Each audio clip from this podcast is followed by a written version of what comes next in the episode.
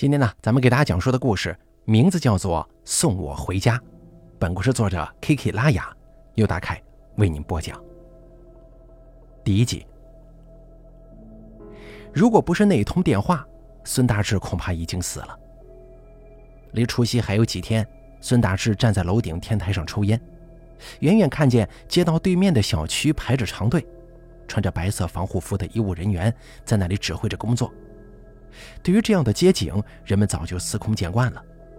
可是今天，孙大志看得格外出神。站在城市高点，像是获得了上帝视角一样，俯视着眼下这一切，竟然有一种自己被抽离出来的轻松感。烟头都快被吸没了，烫到了他的手，他才哎呀一声缓过神来。烟头掉落在地，最后那一点苟延残喘的火苗。被孙大志脚上那双沾着油渍的旧皮鞋给踩灭了。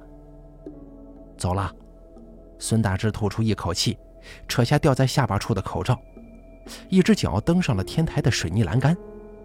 他的人生彻底失控了，而死是唯一还由他可控的事情。可这个时候，手机铃声却响了，显示号码归属地是宁夏，老家那边打来的。喂。是大志吗？听上去像是村委书记马建国的声音。马叔，对对对，是我。你有什么事吗？你妈……孙大志以为他又要骂人。听说在特殊时期，他通过村里的广播骂了不少人，扎堆打牌的、私自下地的、串门唠嗑的，只要是不听话的，通通都被他点名批评过。但是他却在孙大志这里顿了顿。整理了一下接下来的语气，在电话另一端的孙大志都能够感受到他严肃的气氛，像是要宣布一件大事儿。你妈，她去世了。一瞬间，孙大志感到头晕耳鸣。后面马建国还在说些什么，他一个字也没听清。就这样恍恍惚惚地回到家，像是一只泄了气的皮球，躺在沙发上，望着受潮脱皮的天花板。一遍又一遍听着母亲发过来的语音：“儿子呀，你吃饭了吗？前两天托人寄给你的腊肉收到没有？儿子，你那边这两天都有雨，出门记得带伞呢。儿子，你是不是遇到什么事儿了？有事跟妈说，千万别自己闷着啊。”聊天记录当中，他回复的总是很少很短，有一些甚至根本没回复。他听着语音，有种强烈的不真实感。母亲的声音明明还在耳边，怎么人说没就没了呢？有多久没见到母亲了呀？大概快有三年了吧。大环境不稳定，他也不敢轻易请假。这年头有个工作，每月有一份稳定的收入，已经是不幸中的万幸了。不是说像他这样的中年人，上有老下有小，企业是再喜欢不过的了。但最后还是被裁了。旅游业不景气，旅行社为了减少运营成本裁员，他能够理解，毕竟大家都不容易。但他仍旧感到生气，生自己的气。父母给取了这么个名字，而自己混了这么些年，拍掉“胸有大志”的“大志”两个字，就只剩下“孙子”的“孙”了，活得也越来越像个孙子。忽然之间，孙大志坐了起来，同样脱皮的沙发上，因久坐而形成的凹痕，像是一个窟窿。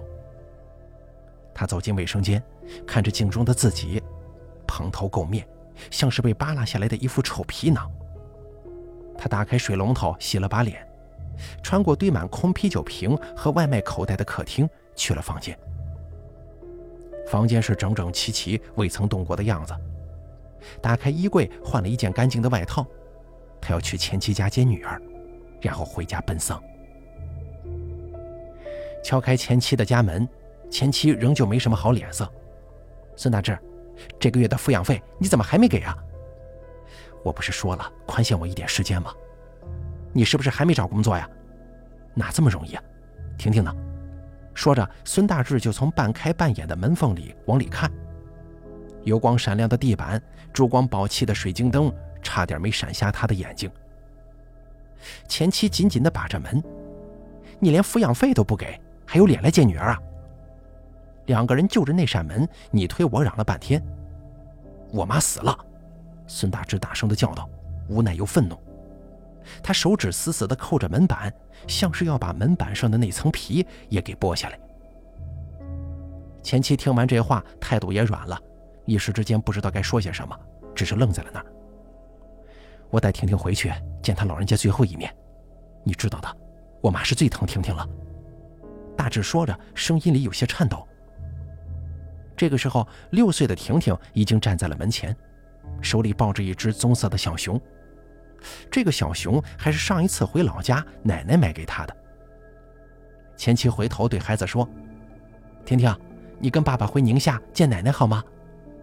婷婷一听，高兴的直点头。前妻把婷婷收拾了一番，这才送出门来。就不能坐飞机呀？开车多折腾，航班都取消了。前妻转而小声地说：“我就不去了，免得他又膈应。”其中这个“他”指的是她现在的丈夫。孙大志没看他，只是淡淡的嗯了一声，把婷婷抱回儿童椅上。自己坐回到驾驶座上看导航。从四川到宁夏，途经甘肃，跨三个省，走高速还是国道啊？如果走高速，路程虽然短，若有管控不让下，那就麻烦了。如果走国道，路程虽然长，但若有管控的话，还可以灵活改变线路，抓紧点时间，两天之内到家应该是没问题。孙大志在手机上敲定了国道线路。郭德纲的声音响了起来：“高德地图持续为您导航。”车子穿过主街，主街上车很少，人也很少。餐馆店铺关了一半，关闭的卷帘门上大多都贴着“门市转让”或者“门面出租”的字样。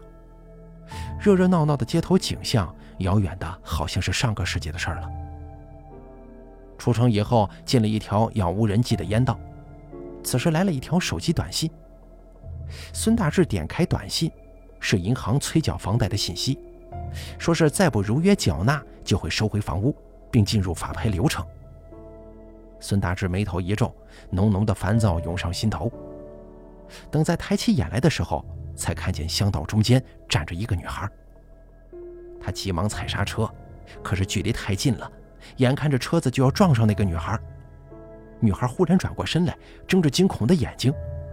这要是在大晚上，指定得被他吓出心脏病来。庆幸的是，车子紧贴着他停了下来。此刻，孙大志手心里全是汗，下车就骂：“你是不是有病啊？啊，大白天的站在路中间啊！”女孩十七八岁的样子，扎着两个麻花辫，穿着碎花的棉衣跟深蓝色的棉裤，一身过时的乡土打扮。她一脸茫然地说：“这是哪儿啊？”孙大志没好气，没事就让开。说着，孙大志就要回车里。女孩见他这个语气，也来了气，伸出双手拦住车门：“你这大叔怎么这样啊？差点撞了人，连句道歉都没有，就想跑啊？”孙大志心想：这还没怎么着呢，就讹上了。那你想怎么样？女孩摸了摸咕咕叫唤的肚子：“我饿了，想吃东西，就当是你赔礼道歉吧。”三个人开了几里路，来到路边一个加油站，一人拿着一个面包和一袋牛奶，蹲在便利店门外吃。女孩仍旧是很好奇地打量着周围，奇怪呀，真是奇怪。孙大志看他自言自语，总觉得他是不是脑子有问题。他们为什么都戴着口罩啊？女孩忽然问。孙大志无语了，看来他脑子是真的有点问题。孙大志指了指便利店外挂着的横幅，让他自己看。红色横幅上写着：“戴口罩，勤洗手，科学防控，人民至上。”落款是四川省疾控中心。女孩瞬间瞪大了眼睛，忽然像是受惊的小猫一样弹跳起来，用极高的嗓音叫道：“四川，这是四川呐！”孙大志被他吓得牛奶挤了自己一脸，不然呢？我妈不让我跟隔壁村的大牛哥在一起，我我就自己跑出来了。可是怎么能跑这么远呀？得，还是个离家出走的问题少女。孙大志心想。那你家在哪儿啊？在宁夏呀。孙大志听他的口音，的确跟老家那边很像。婷婷眨巴着眼睛说：“爸爸，我们也去宁夏呀。”女孩一听，赶紧又蹲下身子：“那那我跟你们一起啊。”孙大志把身子往后一躲：“这我为什么要带着你啊？”女孩一脸的理所应当：“因为我只认识你呀。”第二集，女孩死缠烂打的上了孙大志的车，车上就多了一个话痨了。这一路上，他把孙大志的名字、年龄、几个兄弟姐妹、为什么跟妻子离婚等等等等问了个遍。这不想回答的孙大志就支支吾吾敷衍过去。眼看着来到了交界处，不出所料，川干交界处简易的黑色塑料棚竖起了一个查岗处。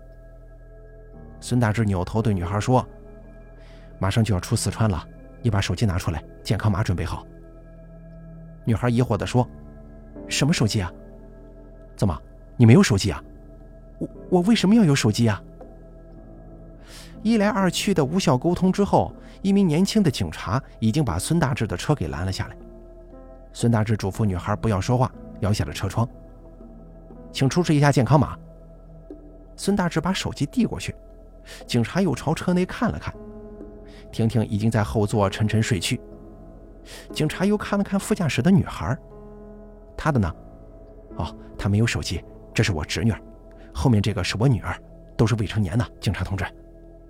好吧，下来测体温，做登记。孙大志叫醒婷婷，把口罩给她戴上，又从车门一侧的匣子里拿出一只全新的口罩，递给女孩，让女孩带着婷婷去塑料棚边等着，他去登记。塑料旁边的矮板凳上坐着一位头发花白的老太太，女孩带着婷婷在老太太旁边的凳子上坐下了。此时此刻已经是下午时分，阳光透过树叶洒下来。在三个人的脸上形成了斑驳的光影。女孩坐着无聊，就跟老太太攀谈了起来。奶奶，您在这干嘛呢？我在陪我的孙子。顺着老太太手指的方向，女孩看见了那个年轻的警察。他平常都是在城里面的派出所上班，这次查岗主动申请来乡道上支援的，这样我就可以天天看见他了。那您孙子可真够孝顺的。老太太听见有人夸她孙子，眼睛眯成了一条缝。谁说不是呢？只是有一点让人着急，这都快三十岁了，还没娶媳妇儿。啊，三十岁了还没娶媳妇儿啊？女孩几乎是叫出声来的。她这一惊一乍的样子，让孙大志很是头疼，赶紧过来把她拉走。警察放行的时候，他还摁着车窗在那说：“大兄弟，该娶媳妇了。”在我们村，像你这么大的汉子，孩子都打酱油了。车子继续行驶在国道上，进入甘肃后，国道两边就多了黄色的土坡以及高高的白杨树。二月的天，杨树还是光秃秃一片，连接着黄土坡，形成西北独有的一道风景线。时不时的会看见路边有马车经过，马匹上挂着铃铛，走起路来叮铃叮铃响。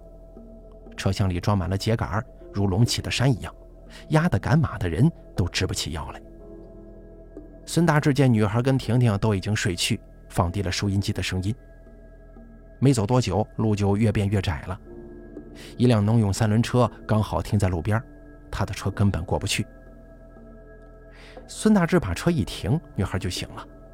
路两边都是田野，孙大志站在路边四处张望，只有一处简陋的鸡棚里有一个农妇。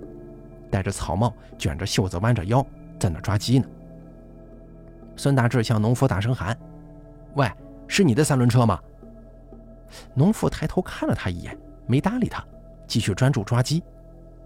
孙大志觉得农妇肯定是听见了，故意刁难呢，气一下子上来了，下了路面，沿着田埂走到农妇那边。一个人在鸡棚里，一个人在田埂上，隔着大概有两米远。你挡着我的车了，没听见呢？农妇说：“我是按照规矩停在路边的，你的车子过不去，那是你的车子有问题。”孙大志的脸涨得通红，眼看一场争执就要起来，女孩也跟着下来了。女孩蹲在田埂边上，笑呵呵地说：“大婶啊，我看你那笼里头都装了好几只鸡了，你抓这么多，吃得了吗？”女孩一笑，大婶态度也温和了。这些鸡不是给我吃的，是要杀了送去县城的。我得赶紧给我闺女囤点儿，邻居们也可以分一分呢。女孩撅了撅嘴，转向对农妇说：“大婶，我可会抓鸡了，我来帮你吧。”说完，她就卷起袖子下棚去了。孙大志还以为他这是来帮忙的，原来是添乱的呀。大婶不挪车，孙大志也没办法，只好回到路边抽根烟等着，想着一会儿来车了，他总得挪了吧。可谁知这乡下地方老半天也不见个车影子，倒是一只鸟飞了过来，在他头上拉了一炮。女孩那边在棚里头，那可真的是鸡飞狗跳，鸡毛满天飞呀。等他们抓鸡抓的差不多的时候，太阳也快下山了。大婶把几个鸡笼往三轮车上放好，然后从棉衣兜里掏出两个鸡蛋，塞到女孩手中。才下的，热乎着呢，姑娘你拿着。还不等女孩推脱，大婶就跨上了车。女孩这才看见大婶的腰是弯的，她给女孩摆了摆手，车子就开走了。女孩握着手中的鸡蛋，果然还热乎着呢。正准备跟孙大志炫耀，孙大志劈头盖脸的就是一顿埋怨：“他故意不让路，你居然还帮他去抓鸡，我看你真是闲的。”女孩拍了拍衣服上的尘土和鸡毛，孙大志嫌弃的往后挪了两步：“多一个人帮忙抓，他不就能快点挪车了吗？”女孩笑呵呵地说。孙大志觉得他的脑回路实在是有够清奇，也懒得再跟他辩论了。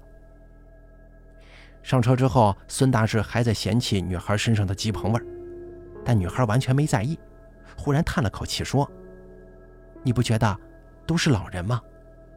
你说什么？孙大志一时间不能理解他的话。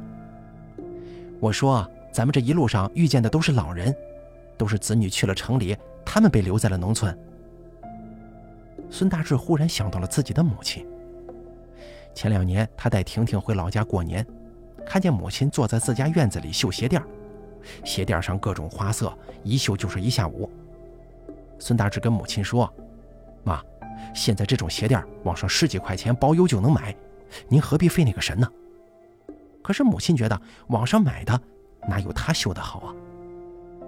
孙大志见母亲脚边放着一个竹簸箕，里面放着大大小小的鞋垫问他为什么绣这么多尺寸。母亲说。不知道你们这次离开什么时候会再回来？小孩子长得快呀，就给婷婷多绣点明年后年这脚长大了还能来换吗？那个时候他才明白，老人跟年轻人的时间过得是不一样的。他们的三百六十五天里，三百六十天都是在等待。天黑的时候下起了小雨，车子走在一段山路上，山上起雾，视线也越来越模糊了。女孩认为不能再这样走下去了，实在是太危险。可孙大志想尽快下山赶到城镇，才有落脚处。忽然之间，车子在拐弯处轮胎打滑，往崖边滑去。孙大志立即扭过方向盘，车子向前滑行了一小段，转头撞在了靠里的山体上，车轮被卡在了山体与路面之间的沟道里。婷婷吓得哇哇大哭，女孩也紧张的大喘气。孙大志解开安全带，下了车，把婷婷从车里抱出来安抚。女孩下车来说：“我来抱婷婷吧，你去看看车子怎么样了。”女孩见孙大志不太放心的样子，又说：“我从十二岁开始就帮着爸妈带弟弟妹妹了。”孙大志这才放心的把婷婷交给了女孩。车子检查了一圈，车前脸撞破了，但没什么大碍。头疼的是一侧车胎陷在了沟里。想要从沟里出来，必须得借力呀。孙大志拨通了拖车公司的电话。什么？拖一下车就要八百块？你你这分明是坐地起价呀！挂了电话，孙大志站在路边，向过往的车辆招手，希望能有车能停下来帮他拉一把。一辆又一辆的货车、越野车、小车过去了，可是没有人停下来。不能再这样等了。孙大志再一次拨通了拖车公司的电话。半个小时以后，拖车来了，用了不到五分钟，车轮就从沟里出来了。轮胎磕出了一个坑，但好在没磕透。付了钱之后，拖车工作人员说：“需要我们帮你把车拉到山下去吗？”孙大志问：“多少钱呢？”工作人员想了想说：“五百。”孙大志说：“谢谢啊，不用了。”工作人员走了之后，孙大志又小心翼翼地开了一段路，终于看见一块平地处停着两辆就地过夜的大卡车，于是他也把车子停了过去。他一言不发，下车想把后车座放平，可车子已经有些年份了，再加上不出远门，平常用的比较少，拍了好多次才总算把它给放倒了。那种感觉很像是小时候看过的黑白电视机。偶尔闪屏的时候拍一拍就好了，修是舍不得花钱修的。孙大志让婷婷躺下，给她盖上了毛毯，自己就走到货车后面去撒尿。那尿声在寂静的夜里显得格外清晰。女孩别过脸去，满脸通红。等她尿完走过来，女孩生气地说：“你知道吗？你差点把大家害死。”孙大志指着女孩的脸说。要不是你一路上非要多管闲事，耽误我的时间，我至于走夜路吗？你就这么着急赶去投胎呀？你这人能不能有点责任心呢？你女儿还在车上呢。是，要是真能重新投胎就最好了。下辈子最好不要再做人。第三集，清晨时分，天刚刚亮，孙大志听见卡车启动的声音，睁开眼睛，看见女孩正站在车子前面呢。孙大志问他在干什么，他说：“卡车有视线盲区，他得看着点儿他们村子里曾经就有人被卡车给碾死了，只是在路边撒了一泡尿，尿还没撒完，人就没了。人生当真是虚无啊！”孙大志不知道他是不是一夜没睡，他的眼睛看上去红红的。你怎么了？可能是想家了吧？想你大牛哥了？孙大志打趣问。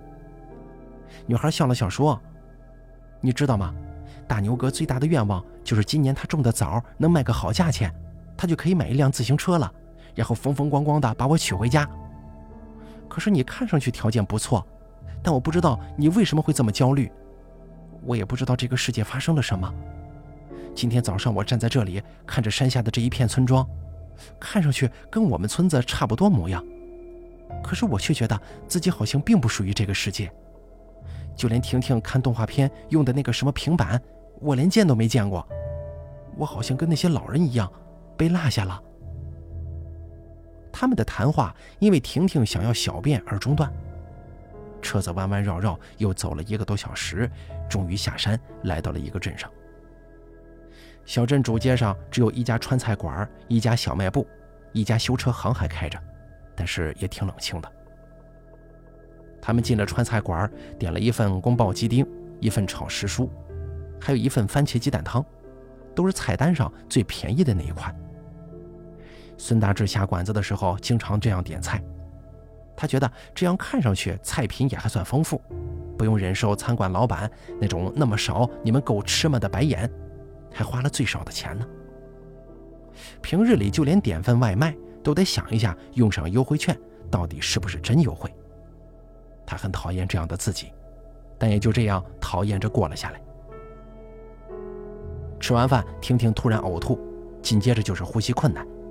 孙大志赶紧去开车，却发现车胎不知什么时候被人扎了一个洞，气早就漏完了。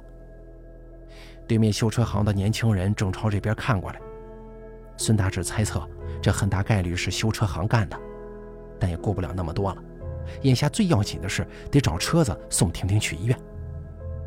这个时候，一辆拉着砖块的拖拉机停在了他们面前。赶紧上来吧，我拉你们去县上的医院。拖拉机上的大叔顶着一头鸟窝般潦草又茂盛的头发，对着他们大声喊。两个人抱着婷婷上了拖拉机，风里面夹着尘土。孙大志用背替婷婷挡住了风，躺在怀里的婷婷满脸通红。到了医院，护士把婷婷送了进去。把孙大志跟女孩拦在了外面，需要出示健康码和行车码之后，方可进医院。医生的诊断结果是食物过敏，给婷婷打了吊瓶，还需要在医院留夜观察一下。孙大志被前妻骂得狗血喷头，婷婷从四岁开始莫名就对花生过敏，这个事儿前妻以前就跟孙大志交代过，但孙大志一直没有太当一回事儿，他还以为是前妻过度关心。明明不过敏的，怎么会莫名其妙的开始过敏了？不过这世上哪有这么多合理可讲啊？三年前谁又能想到，明明好好的，怎么就莫名其妙的有传染病了？再加上孙大志这两年都深陷在自己的困境当中，这一次心里挂着母亲的事儿，更是把这茬给忘了。孙大志，不是只有你不容易，这年头大家都不容易，你能不能活得像个人一点啊？当初跟你离婚是这样，现在你还是这样。被前妻挂了电话，孙大志从兜里掏出一根烟，大概是因为受到惊吓吧，他的手都在抖，急需自己镇定下来。烟抽到一半，银行打来电话，客客气气地说：“如果这个月还不上房贷，房子就将会被收回。”他本想砸电话的，可一抬手就想起不能没手机呀，否则寸步难行。就又把手给收了回来，无奈的狠狠跺了跺脚，转身向医院大门走去。请出示健康码。坐在医院门口的工作人员不耐烦地说：“他一直在拍打手上的扩音喇叭，喇叭吃力地发出吱吱吱的电流声，就是不说一句话。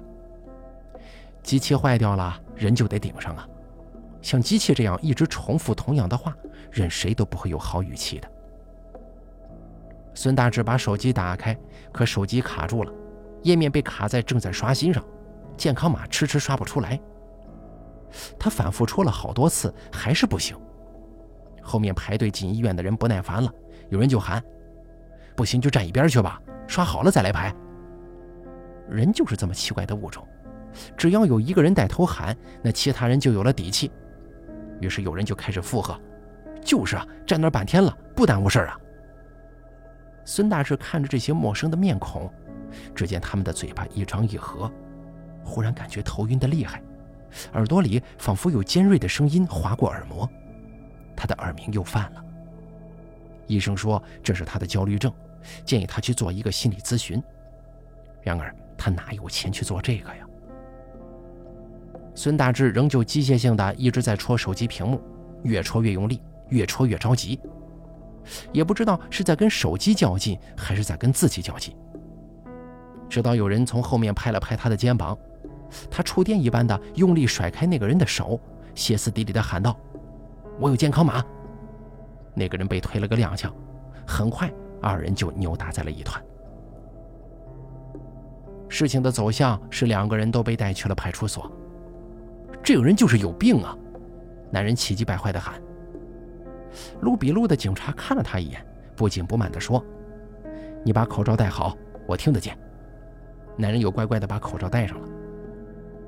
孙大志一直坐在一边，低着头，嘴角破了道口子，衣服也搞得脏脏的，跟着了魔一样，仍旧在那戳他手机。不能坏呀，坏了我怎么见我女儿？我女儿还在医院呢。孙大志像是在自言自语。警察说。实在不行，重启一下吧。孙大志这才反应过来，可以重启。果不其然，重启过后，手机就恢复正常了。总算把健康码刷出来了，终于又见到那一团密密麻麻的绿色。他忽然鼻子一酸，竟然崩溃大哭了。孙大志再次回到医院的时候，天都黑了。导诊台的两名值班女护士在手机上看春节联欢晚会。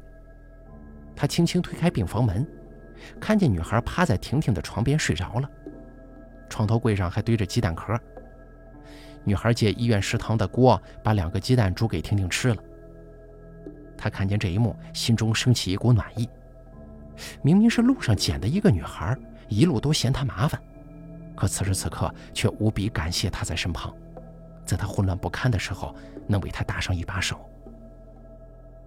他走过去，拿起床尾的毯子，想给女孩盖上，女孩却醒了。他好像总是特别容易醒。女孩把食指放在唇边，对孙大志做了一个嘘的动作，然后起身看了看婷婷，把婷婷的被子往上拉了拉，真是有模有样啊，还真像是个照顾孩子的熟手。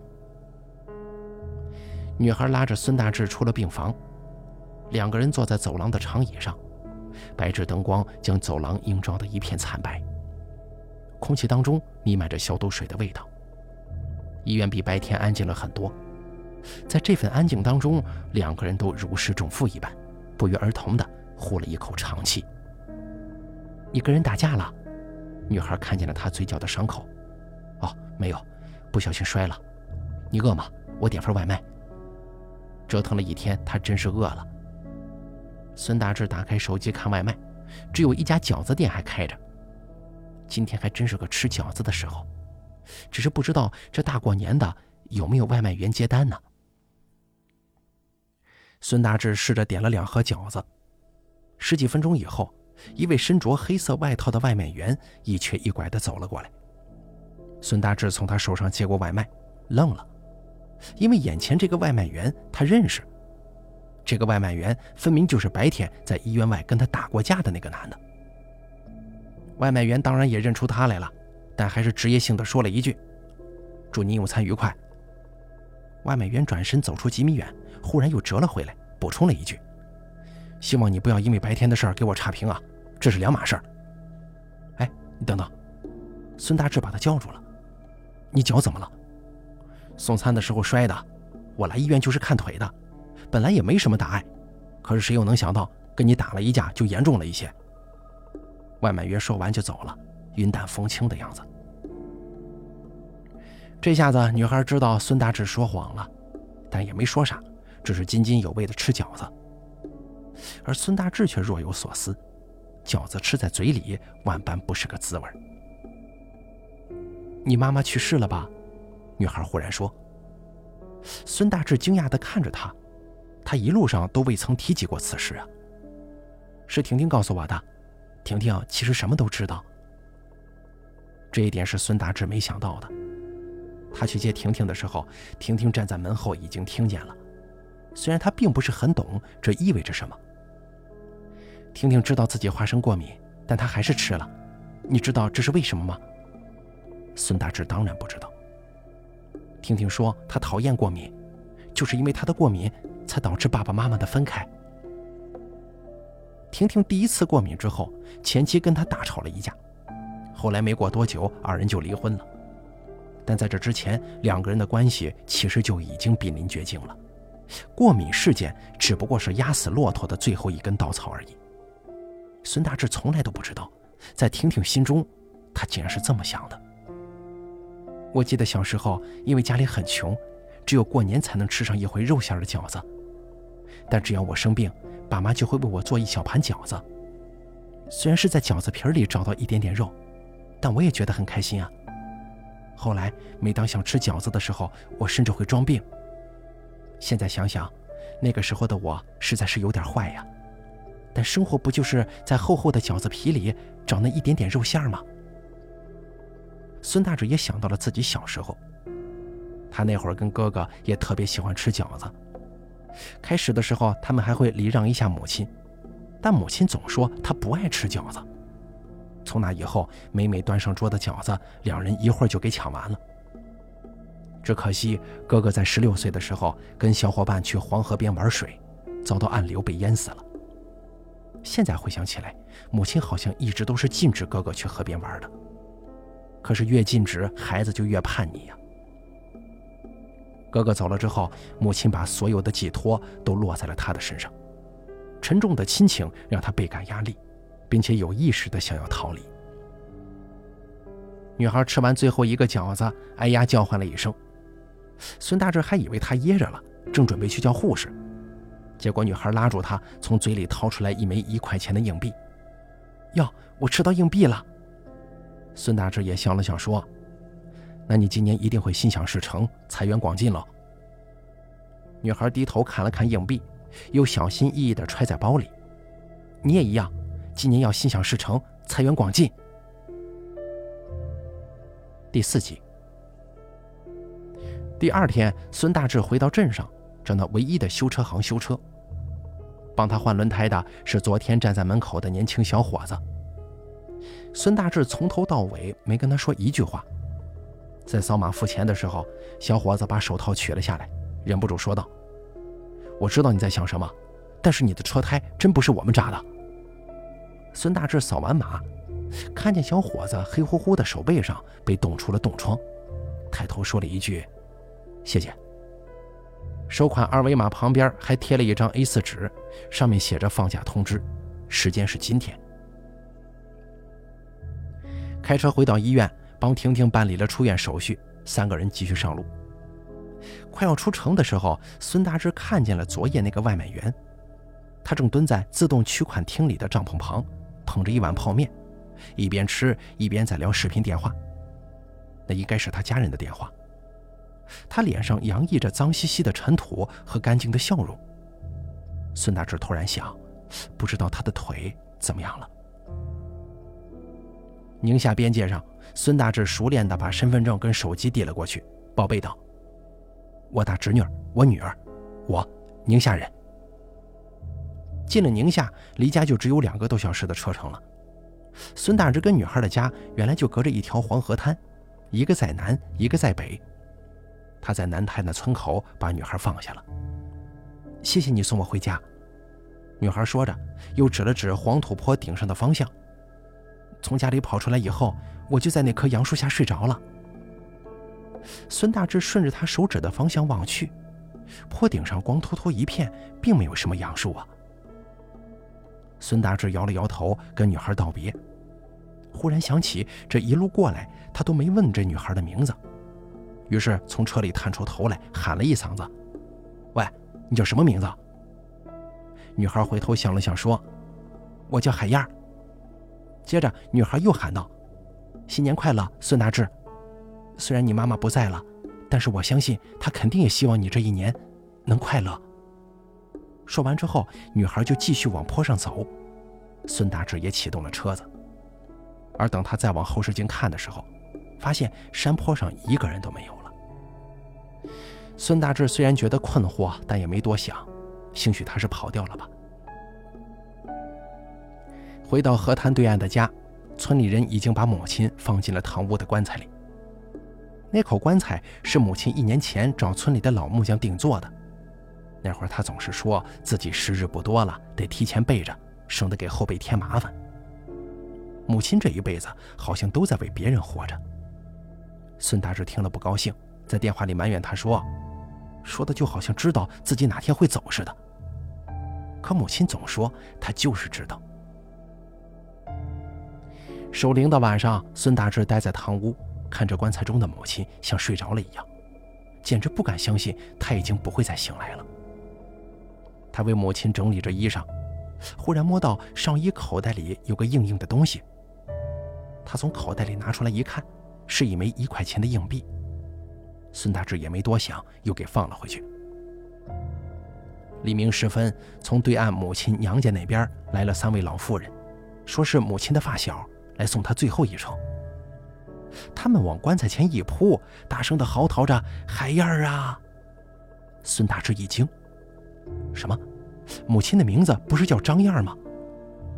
其中一位老妇人告诉他：“这是你母亲的小名儿。”她当姑娘那会儿，老跟我们说，在我们这地儿啊，面朝黄土背朝天的，而她一定要走出去去看一次大海，所以我们就笑称她为海燕儿了，说他是像在海上飞的燕子呢。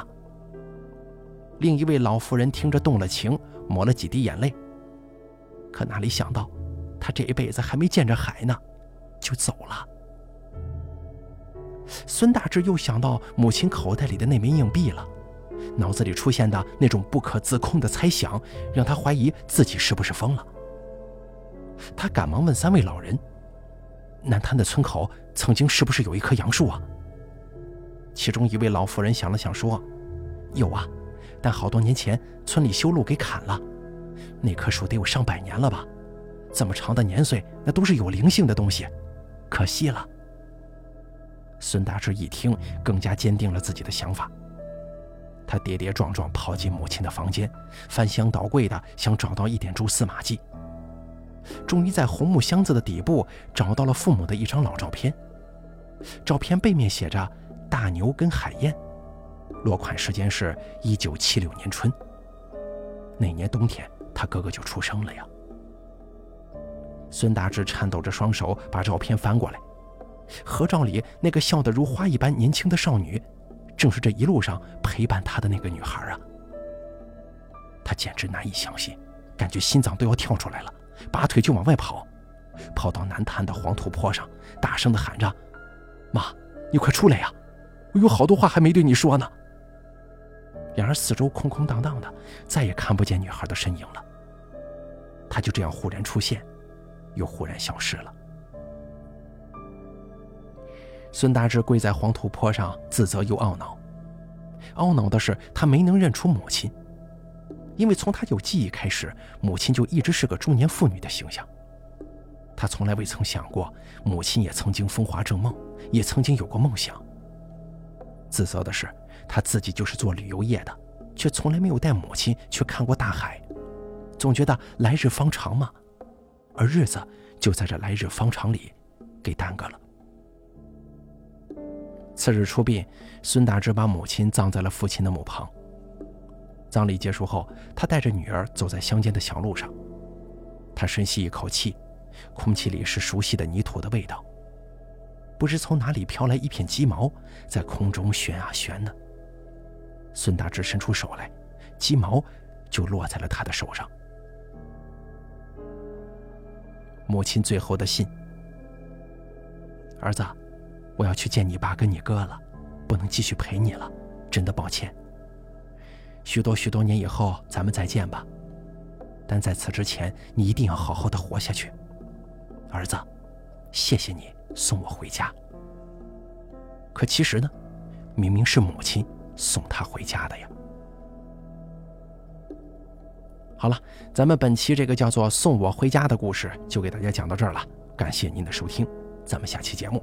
不见不散。